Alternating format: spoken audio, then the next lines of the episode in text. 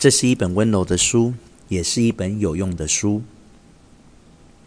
二零零七年一月，我在天涯杂谈上发表了帖子《谎言中的 Number One》，没有父母不爱自己的孩子。这个帖子迅速成为热门。二零零七年五月，我的第一本书《为何家会伤人》出版。也立即成为畅销书，到现在已重印二十余次，销量数十万。豆瓣上那个曾惊世骇俗的小组，父母皆祸害里，一直到现在，我的文章《谎言中的 Number One》都是他们置顶的第一篇文章。有网友将为何家会伤人与鲁迅的《狂人日记》相提并论，说我写出了中国家庭也在吃人的真相。这种说法让我受宠若惊，因为这本书主要是采访别人而来，我没有鲁迅那种洞察力。不过，的的确确，我将完成这样一件事，从宏观和细节上都写透中国家庭的伤人之处。先说说我的家庭，我没挨过父母一次打，也没挨过一次骂，要十块钱给十五。而我人生中的重大选择都是我自己做的，父母就算反对，也绝不干涉。因在这样的家庭长大，我对中国家庭伤人的可怕之处，一开始的认识相当不足，直到二零一四年初，才终于形成了一个全貌般的认识。这个过程可以分成七个阶段。第一个阶段是刚在《广州日报》主持心理专栏时，我的第一篇专栏文章就引起很大反响，从此每天都会收到数十乃至数百封信。对于中国家庭的直观认识，我是通过阅读这些信件、采访心灵咨询师和分析新闻报道而来。虽然听到的故事足够可怕和变态，但我最初真觉得我的文章是写给少数人的。毕竟《广州日报》有一百多万订户，读者达数百万，每天收到几十几百封信算什么？第二阶段开始于报社的一次活动，那是在广州一个小区办的，我给三十来个成年人讲了半个小时的家庭心理学。很明显，他们并不了解我，不是我的忠实读者。不过，我的讲话触动了他们，其中七八个家长想和我多聊会儿，于是我和他们集体聊了一个多小时。聊着聊着，我产生了一种错觉，我觉得自己不是在正常的人世间，而像是在疯人院。每个家长都在严重的伤害孩子，但丝毫没觉得自己有问题，都认为错在孩子。于是我第一次想，我的文章或许是写给多数人的，可能多数的中国家庭都有很严重的问题。不过，对于这些问题的严重程度，我仍然远缺乏认识。第三阶段是在上海海事大学女研究生杨圆圆自杀一事之后，杨圆圆死于母亲对她的病态寄生。这一事件让我觉得无以复加，不可思议。我就此事发了一篇博客，一天内的回复量惊到了我。那是我的博客在未被推荐获得的最高回复量。为什么如此极端的事触动了这么多人呢？接着，多名来访者告诉我，这种病态的母女共生关系在他们老家很常见。由此事，我开始想。也许中国家庭内隐蔽的问题之多，情形之严重，根本不在我的预料之内。好吧，我保持开放的心，想看看他还能达到什么地步。开通微博后，这一认识迅速进化了。第四阶段源自一则新闻：某女子养了一只猫，和猫建立了非常亲密的依恋关系。但一天，他回家发现猫不见了，原来是被他妈妈给卖了。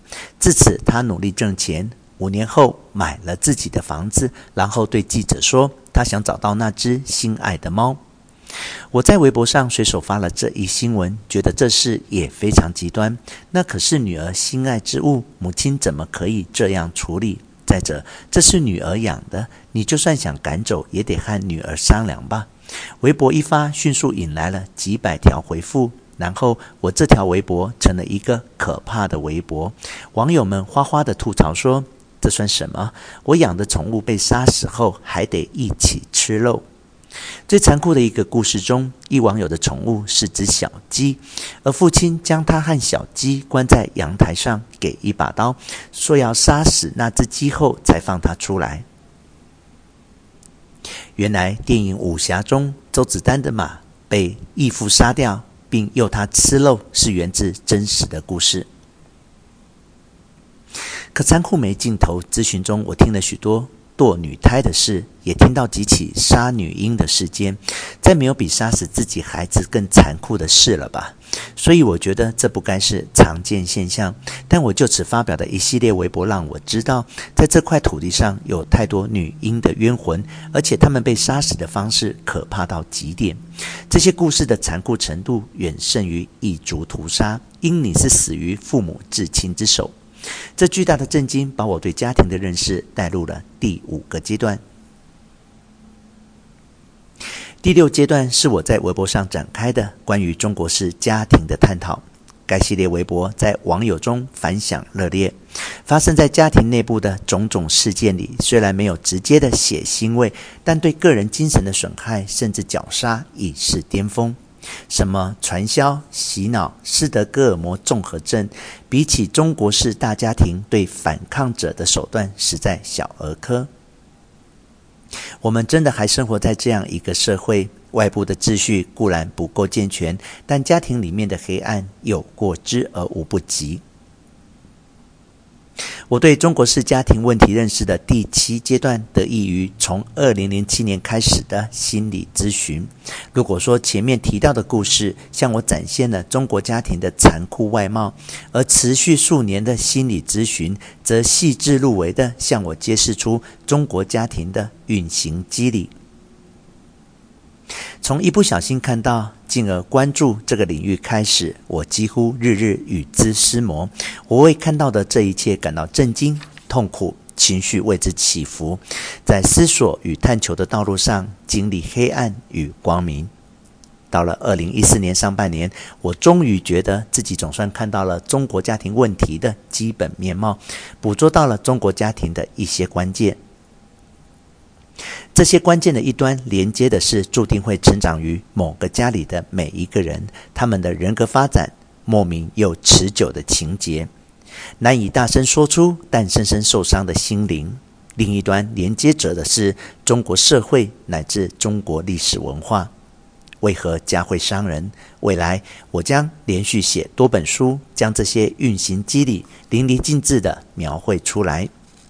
这本《为何家会伤人》算是这个系列的第一本，是对二零零七年版的一个修订和升级。我修订了一些文章，并新增加了最近这两年来的思考文字。其实，在我这个系列的框架设想中，这还是本很温柔的书。它探及的是那些最基本的问题，容易看见的暗影。